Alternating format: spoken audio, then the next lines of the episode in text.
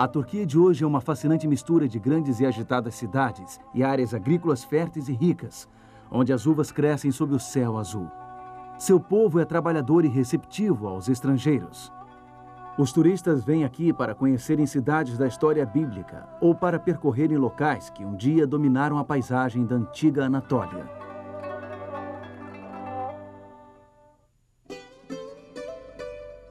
O apóstolo João passou seus últimos anos em uma ilha rochosa não muito longe das margens ocidentais da Turquia. Desta ilha, ele escreveu aos novos cristãos de sete grandes centros. Muitos estavam sofrendo perseguição e opressão por parte do Império Romano.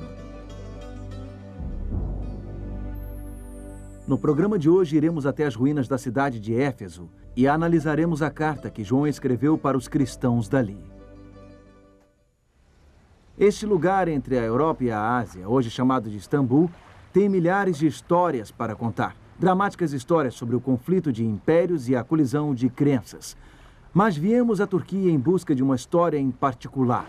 Ela aconteceu há dois mil anos. Nós vamos acompanhar algumas das mais importantes cartas da história até seus sete locais de destino, nesta parte do mundo denominada Ásia Menor. Essas cartas contêm prescrições para pessoas com problemas, todo tipo de problemas. Nestas cartas encontraremos remédios para aliviar corações feridos.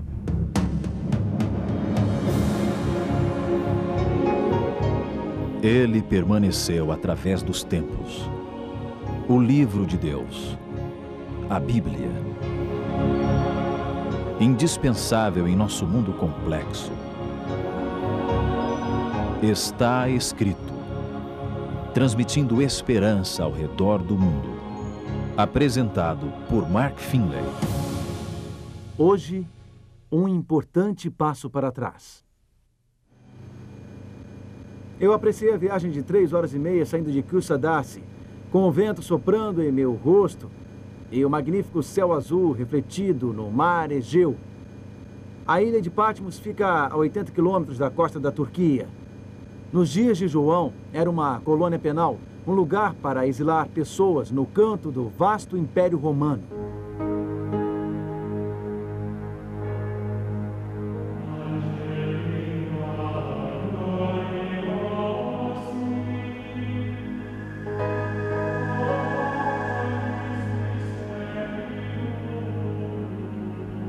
Aqui, nesta ilha solitária e deserta, com apenas 15 quilômetros de comprimento, os oficiais do Império Romano exilaram um homem chamado João.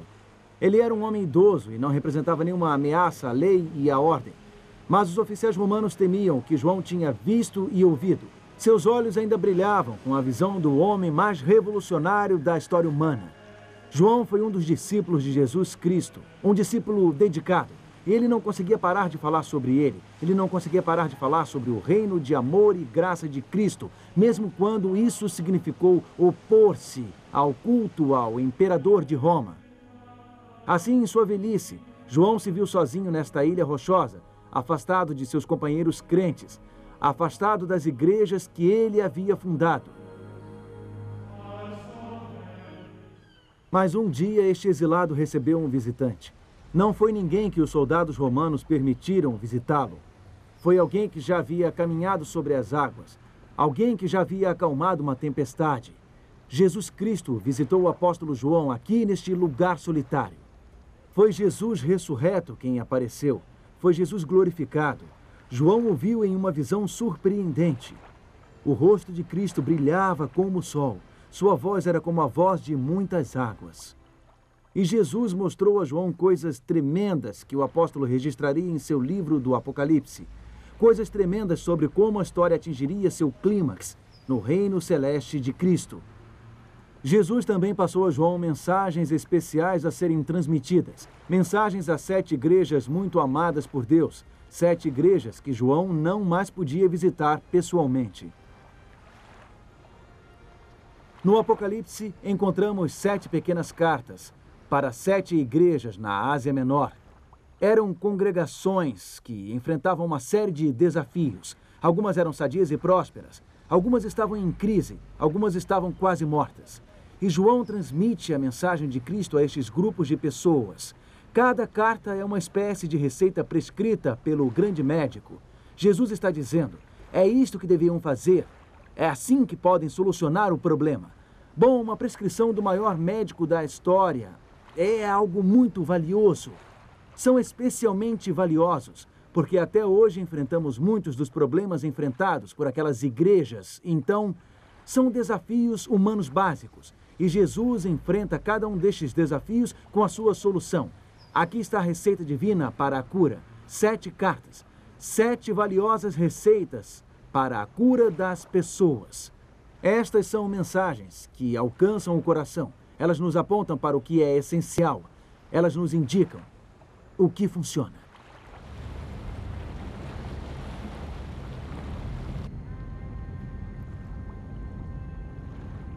Existem duas razões por que vemos esta parte do mundo.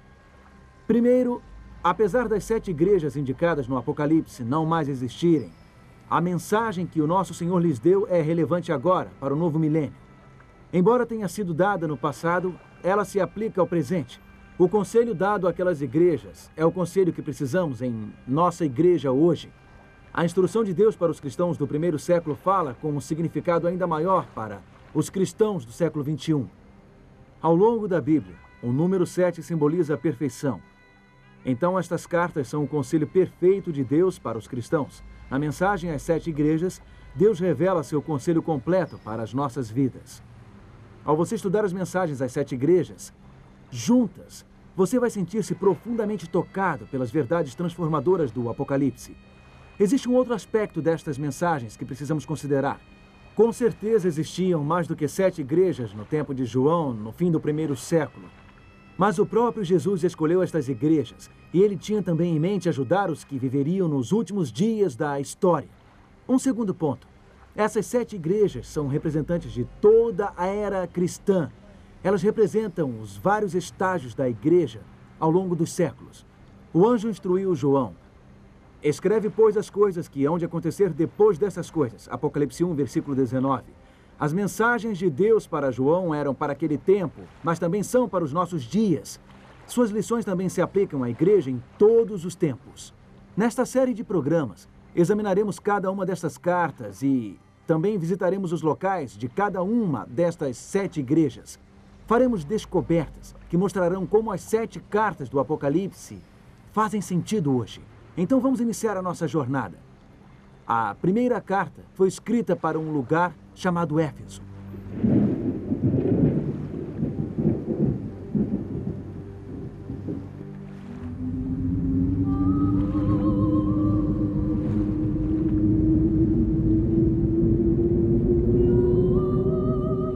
Éfeso era uma das cidades mais orgulhosas do Império Romano. Orgulhosa de sua grande biblioteca e teatro, e do famoso templo de Ártemis. Era a capital da Ásia Menor e um centro comercial importante. Hoje é considerada a cidade antiga mais bem conservada da Turquia, embora seja apenas um reflexo de seu glorioso passado. As belas e grandiosas ruínas ainda atraem muitos turistas que apreciam sua beleza, apesar dos danos causados pelo tempo. Arqueólogos tentam reconstruir como deve ter sido a vida aqui nos dias do apóstolo Paulo e de João, pois ambos viveram aqui Éfeso possui uma história extraordinária. A palavra Éfeso significa desejável. A igreja no século I se destacou por seu zelo e pureza doutrinária. Cheios do Espírito Santo, os cristãos do Novo Testamento falavam de Cristo em toda parte. As forças do inferno foram abaladas, milhares aceitaram a Cristo. Falando sobre o rápido crescimento do cristianismo, um escritor romano disse: Vocês estão em toda parte, em nosso exército, em nossa marinha, em nossas lojas, em nossas escolas, em nossas prisões, em nossas casas. Vocês estão até mesmo em nosso Senado. Nos primeiros séculos, o cristianismo cresceu rapidamente. O grande teatro de Éfeso comportava 25 mil pessoas. Ele costumava ficar lotado para as peças dos escritores clássicos gregos e romanos. Um dia, há muito tempo, essas pedras ecoaram altos gritos, clamores apaixonados, mas não eram as vozes dos atores. Uma multidão furiosa havia se reunido. Eles gritavam: Grande é a Diana dos Efésios. Cada vez mais alto, eles repetiam estas palavras no frenesi. A multidão havia trazido dois cristãos para cá, dois companheiros do apóstolo Paulo. Os efésios entraram em pânico ao ouvirem falar do evangelho que Paulo pregava. Representava uma ameaça para a deusa deles, Diana, mais conhecida pelo seu nome grego Ártemis. O templo de Ártemis, em Éfeso, era uma das sete maravilhas do mundo antigo. Os efésios tinham muito orgulho de sua deusa local, cultuada, segundo afirmavam, no mundo inteiro. É por isso que eles manifestaram sua oposição a esta nova doutrina, esta nova fé, eles tinham certeza de que estavam do lado certo, o lado da deusa Ártemis. Então, como eles expressaram sua lealdade? Eles queriam matar os dois cristãos naquela mesma hora. Como estrangeiros ousaram desafiar a grande Ártemis. Felizmente, o sacerdote da cidade conseguiu impedir a multidão de cometer um crime. Ele os convenceu de que, se tivessem algo contra alguém, eles deveriam levar a queixa para o tribunal. O que os efésios pagãos demonstraram neste teatro é que você pode gritar bem alto as suas ideias e estar convencido de ter razão e ainda assim continuar vazio por dentro. Vazio de amor, vazio de graça. A primeira carta no livro de Apocalipse é a mensagem de Cristo à igreja de Éfeso. E Jesus aborda justamente este problema que atormentava os pagãos ele lida com o problema de esbravejar em nome da verdade, defender firmemente a verdade, porém permanecendo vazio por dentro. Só que Jesus está se dirigindo a crentes, aos crentes de Éfeso. Esta igreja, a Basílica de São João, foi construída em homenagem ao apóstolo pelo imperador Justino no sexto século. A tradição diz que os restos mortais do apóstolo foram enterrados bem aqui, a seu próprio pedido. A carta aos Efésios é a mensagem de Cristo de que o que aconteceu no teatro, muitos gritos, porém pouco conteúdo, também acontecia aqui, na igreja cristã. Vamos observar esta carta. Ela encontra-se em Apocalipse, capítulo 2, começando com o verso 2. Conheço as tuas obras, tanto o teu labor como a tua perseverança, e que não pode suportar homens maus, e que puseste à prova os que a si mesmos se declaram apóstolos e não são, e os achaste mentirosos, e tens perseverança e suportaste provas por causa do meu nome, e não te deixaste esmorecer. Esta era a força dos crentes em Éfeso. Eles eram sérios, eles eram atentos, eles eram zelosos, eles não toleravam transgressores, eles expunham falsos apóstolos, eles sabiam separar a verdade do erro. O versículo 6 reconhece que os cristãos efésios odiavam as obras de uma seita conhecida como Nicolaitas. Estes crentes defendiam firmemente a verdade, a doutrina correta. Eles eram contra a acomodação. Eles viam os erros com clareza, mas o que eles não viam muito bem era o que estava acontecendo em seus corações. Ouça o versículo 4. Tenho, porém, contra ti que abandonaste o teu primeiro amor. Os efésios haviam perdido o seu primeiro amor. Quando eles aceitaram Cristo e experimentaram a sua graça, Deus lhe encheu de amor. Isto é o que acontece com as pessoas que aceitam a Cristo. Eles se enchem de devoção a Cristo. Mas agora, depois de algum tempo, esse primeiro amor havia esfriado. Eles ainda defendiam a verdade da graça de Deus. Eles se tornaram habilidosos em expor qualquer um que se desviasse da doutrina correta. Mas eles não estavam mais agindo em amor e, como consequência, estavam correndo o risco de se tornarem como aquelas pessoas no teatro, esbravejando em defesa de uma causa, proclamando sua lealdade, porém vazias e frias por dentro.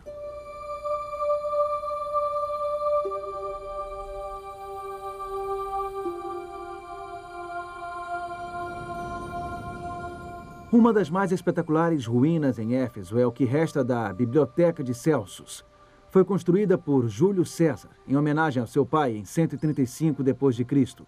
Era um grandioso centro de conhecimento. Era o orgulho dos tempos áureos de Éfeso. A câmara interna da biblioteca abrigava cerca de 12 mil pergaminhos. Um muro externo, construído em volta da câmara, criava um espaço de ar que mantinha temperatura e umidade constantes. Havia muito conhecimento armazenado neste local. Podemos dizer que havia muita verdade preservada aqui. Infelizmente, a biblioteca foi destruída por invasores bárbaros no ano 262 d.C. Não sobrou nada de todo aquele conhecimento acumulado, a não ser esta magnífica fachada e uma carcaça vazia. A carta do Apocalipse enviada para este lugar nos alerta para não termos o mesmo destino. Podemos acumular um monte de conhecimento correto, podemos ter todas as doutrinas certas e mesmo assim acabarmos vazios, apenas uma casca. Você perdeu seu primeiro amor. Esse é o problema. Este é o diagnóstico do grande médico. Então, que solução Jesus oferece? O próspero povo de Éfeso costumava andar nesta avenida chamada Rua do Porto tocando os seus negócios. Como você sabe, esta cidade era um centro comercial muito importante. Esta rua de pedras tinha 500 metros de comprimento. Ela ia do teatro até o antigo porto da cidade. Ao longo desta rua podiam ser vistas vilas romanas com locais de banho exóticos e luxuosos. Pessoas ativas e bem-sucedidas costumavam fazer uma coisa por instinto. Estavam sempre querendo mais, sempre tentando progredir, sempre pensando em avançar. Mas em sua mensagem aos crentes efésios, Jesus disse que o progresso espiritual às vezes envolve o contrário. Em Apocalipse capítulo 2 e versículo 5, encontramos a recomendação de Cristo. Lembra-te, pois, onde caíste, arrepende-te e volta à prática das primeiras obras. O que Cristo está dizendo é o seguinte: você precisa retroceder para avançar. Precisa voltar à sua antiga devoção. Precisa voltar ao primeiro amor. Precisa voltar a ser o que era logo depois de ter conhecido a Deus. Precisa fazer o que costumava fazer, as primeiras obras. Você tem avançado pelas avenidas da vida. Você está seguro de que está do lado certo, no caminho certo, na verdade. Mas às vezes é preciso retroceder na caminhada para que haja progresso. Às vezes precisamos parar com as nossas atividades em prol da verdade. Precisamos parar com a nossa marcha para a frente, sempre correndo, sempre ocupados. Precisamos nos lembrar de como era quando recebemos a dádiva do primeiro amor, assim que aceitamos o Senhor, assim que respondemos ao seu chamado com pura devoção. Quase todos nós podemos nos lembrar quando Deus tocou nossa vida com poder, quando nossos sentidos foram despertados. Podemos nos lembrar do tempo em que estávamos animados na fé, e muitos de nós achamos que não poderemos experimentar isto novamente, que não conseguiremos reacender aquele entusiasmo juvenil ou aquela antiga devoção ou a intensidade daquelas experiências. Mas Jesus nos dá esta prescrição. Lembre-se. Lembre-se de como você era. Não aceite que tenha acabado de vez para sempre. Arrependa-se da negligência das coisas espirituais. Arrependa-se de sua frieza e faça as primeiras obras Faça o que costumava fazer. Às vezes nós progredimos dando um grande passo para trás. Sabe, a cidade de Éfeso estava, de certa forma, sempre tentando retroceder. Aqui é onde a rua do porto terminava e o porto começava. Os navios atracavam aqui e descarregavam suas mercadorias. Hoje este local fica a mais de 5 quilômetros do mar. Os efésios tinham um problema. Eles construíram uma cidade à beira de um maravilhoso porto, mas o porto vivia assoreando. O rio despejava seu acúmulo de sedimentos na beira do mar. Bom, vários oficiais romanos tentaram fazer o porto voltar ao que ele havia sido. Tentaram aprofundar o canal. O imperador Adriano até mesmo tentou desviar o curso do rio. Mas, por fim, essas tentativas fracassaram e Éfeso teve que ser abandonada. Os efésios não puderam retroceder. Eles não conseguiram salvar o seu belo porto. Hoje, o porto de Kilsadassi é o mais próximo acesso marítimo. O Vale Assoreado destruiu um maravilhoso acesso comercial. A cidade teve que se mudar. O tempo não pode voltar. Mas na vida espiritual, nós podemos voltar atrás. E podemos fazer isso graças a Cristo, a água da vida. Podemos enfraquecer na fé e podemos perder a nossa devoção, mas Cristo não muda. A água da vida não se altera. Como Hebreus capítulo 13, versículo 8 nos diz, Jesus Cristo, ontem e hoje é o mesmo e o será para sempre. Cristo ainda é capaz de nos inspirar intensa devoção, ainda é capaz de nos encher de amor. Mas no curso natural dos acontecimentos, nossa vida espiritual costuma assorear, Fica obstruída pelas tarefas cotidianas, oprimida pelos afazeres do dia a dia e preocupações. Então lembre-se do que Jesus, a água da vida aconselha. Retorne ao primeiro amor. Faça o que costumava fazer. O que você fazia assim que conheceu a Deus? O que as pessoas fazem logo após a conversão? Costumam conversar muito com Deus, costumam ouvir muito a Deus, estudar muito a sua palavra. Elas mantêm linhas diretas de comunicação com Deus através do estudo da Bíblia e da oração. Em outras palavras, não fazem apenas obras religiosas, não se ocupam apenas em defender a verdade ou expor o erro. Elas se concentram em cultivar uma conexão direta com Deus, com Cristo. Esta é a vida espiritual que faz diferença. E na vida espiritual podemos mudar para o porto seguro, podemos mudar para perto da água da vida. Não precisamos ficar a cinco quilômetros de distância, assoreados. Jesus, a água da vida, continua o mesmo. Ele continua a mesma fonte de vida espiritual. Só precisamos beber de Sua palavra. Só precisamos manter uma conexão direta com Ele. O que Jesus está nos dizendo nesta mensagem aos Efésios é que, a fim de sentirmos o que antes sentíamos, precisamos fazer o que antes fazíamos. Ações saudáveis conduzem a emoções saudáveis. Podemos redescobrir esse primeiro amor, restabelecendo esta conexão direta.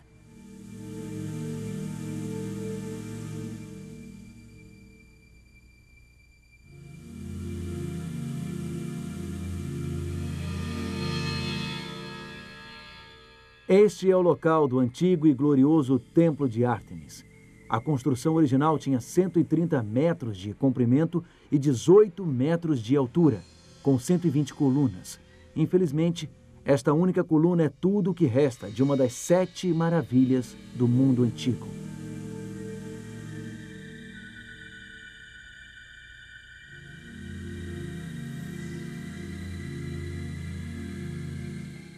A deusa Ártemis não representa mais uma força espiritual em nosso mundo de hoje.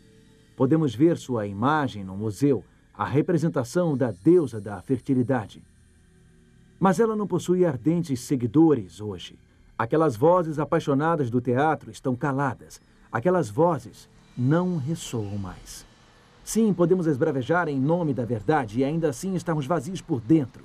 Vazios de amor e de graça como aqueles antigos Efésios. É por isso que esta carta, vinda daquela ilha rochosa no mar Egeu para esta cidade milenar, tem uma mensagem tão importante para nós hoje. É a prescrição de Cristo para um povo espiritualmente doente. Ela está nos dizendo que podemos recuperar nosso primeiro amor. Está nos dizendo que podemos progredir ao darmos um grande passo para trás. Está nos dizendo que podemos lembrar, podemos mudar, Podemos fazer as primeiras obras, podemos fazer o que fazíamos, e a fonte de água viva, o imutável Jesus Cristo, nos capacitará a experimentarmos o que já vivenciamos. Um barco sem um capitão fica sem rumo. Talvez você tenha se afastado daquele primeiro amor, daquela primeira experiência espiritual. Talvez você ache que aquele tempo não voltará. Talvez você sinta que foi longe demais, que já fez coisas erradas demais na sua vida. Mas Jesus continua o mesmo. Ele continua o mesmo Deus que lhe recebeu de braços abertos. Ele continua o mesmo Deus que lhe conquistou por sua graça. E pode reaquecer seu coração, pode renovar a sua alma. Ele pode lhe encher de amor de novo. Mas você precisa se aproximar da água da vida, a fim de sentir o que você sentia antes. Precisa fazer o que fazia antes tem que se dispor a restabelecer esta conexão direta com Ele, através do estudo da Bíblia e da oração. Tem que passar algum tempo com Ele. Você tem que se dispor a fazer as coisas que costumava fazer. Por que não assumir este compromisso? Por que não dizer a Jesus bem agora que você voltará a orar todo dia, que você buscará comunhão com Ele? Por que não dizer a Ele bem agora que você irá ler a Sua palavra e seguir a Sua vontade? Por que não fazer isso agora? Tome esta decisão enquanto oramos. Querido Pai, muito obrigado por se preocupar tanto conosco. Muito obrigado por teus conselhos de amor. Nos arrependemos de nossa frieza, de nossa indiferença. Queremos retornar àquele primeiro amor, àquela proximidade com o Senhor. Por favor, ajude-nos a adquirir o hábito de passar cada dia de tempo de qualidade contigo. Ajude-nos a desenvolver uma comunicação genuína contigo através da oração. Obrigado em nome de Jesus, nosso Senhor e Salvador. Amém. Você acabou de assistir ao primeiro programa da série Cartas de uma Ilha Solitária, que está sendo apresentada por Mark Finley. Enquanto isso, nós estamos preparando para você uma série especial do Está Escrito.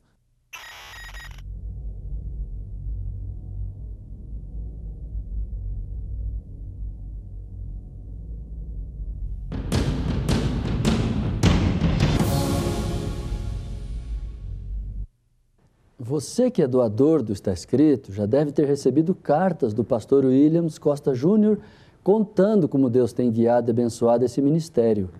Recentemente, uma doadora que mora na cidade de Niterói, estado do Rio de Janeiro, entrou em contato conosco e disse que o maior sonho de sua vida seria conhecer pessoalmente o pastor Williams. Em atenção a esse pedido tão especial, pastor Williams e sua esposa Sonete visitaram Dona Emelina uma senhora de 87 anos que é doadora do Está Escrito desde 99. Ela é mãe de cinco filhos, dez netos e oito bisnetos. Você é filha dela? Como vai? É, parece muito. Prazer, viu? Forte na luta? Durante a visita, o pastor Williams conversou sobre os desafios do programa Está Escrito. Como é que a senhora se sentiu quando o programa saiu daqui do Rio de Janeiro? Porque ficou um tempo que a senhora ficou ajudando Foi. o programa. Fiquei triste da Cê- vida, fiquei chateada. E a senhora não desanimou de doar porque o programa saiu? Ah, claro que não. Falei, passa onde for, tá ganhando alma. No final, o pastor Williams e sua esposa agradeceram a enorme contribuição desta fiel doadora do programa Está Escrito. O encontro foi concluído com uma oração.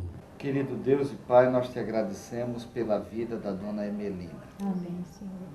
Nós te agradecemos pela inspiração que ela é e por sua fidelidade, ajudando o programa Está Escrito. Abençoa sua vida, sua família, seus filhos. Dá-lhe saúde, Senhor. E que todos nós possamos ser inspirados por sua dedicação e por sua fidelidade. É o que nós te pedimos em nome de Jesus. Amém. Obrigada, meu Deus, que você me realizou mais esse sonho, Senhor. Agora vou morrer feliz. Amém. Esta alegria de poder doar para o programa Está Escrito pode ser sua também.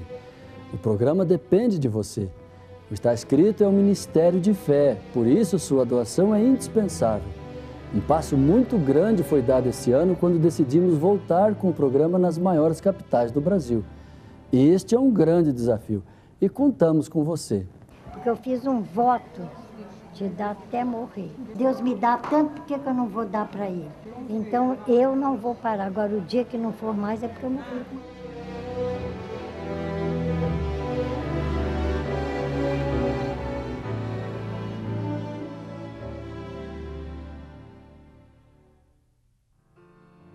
O programa Está Escrito oferece a você um curso bíblico inteiramente grátis. Este curso vai auxiliar você em seus estudos e o ajudará a encontrar respostas para suas mais intrigantes perguntas. Peça agora mesmo o curso bíblico A Bíblia Ensina. Ligue para 0300 789 1111 ou escreva para Programa Está Escrito, Caixa Postal 1800, CEP 20001 970, Rio de Janeiro. O que aconteceria se lhe tirassem tudo que você tem? E se você tivesse que sofrer perseguições e até morrer por sua fé? O povo de Esmirna enfrentou estes desafios. Esteja comigo semana que vem, em Esmirna, aqui na Turquia, a segunda das sete igrejas.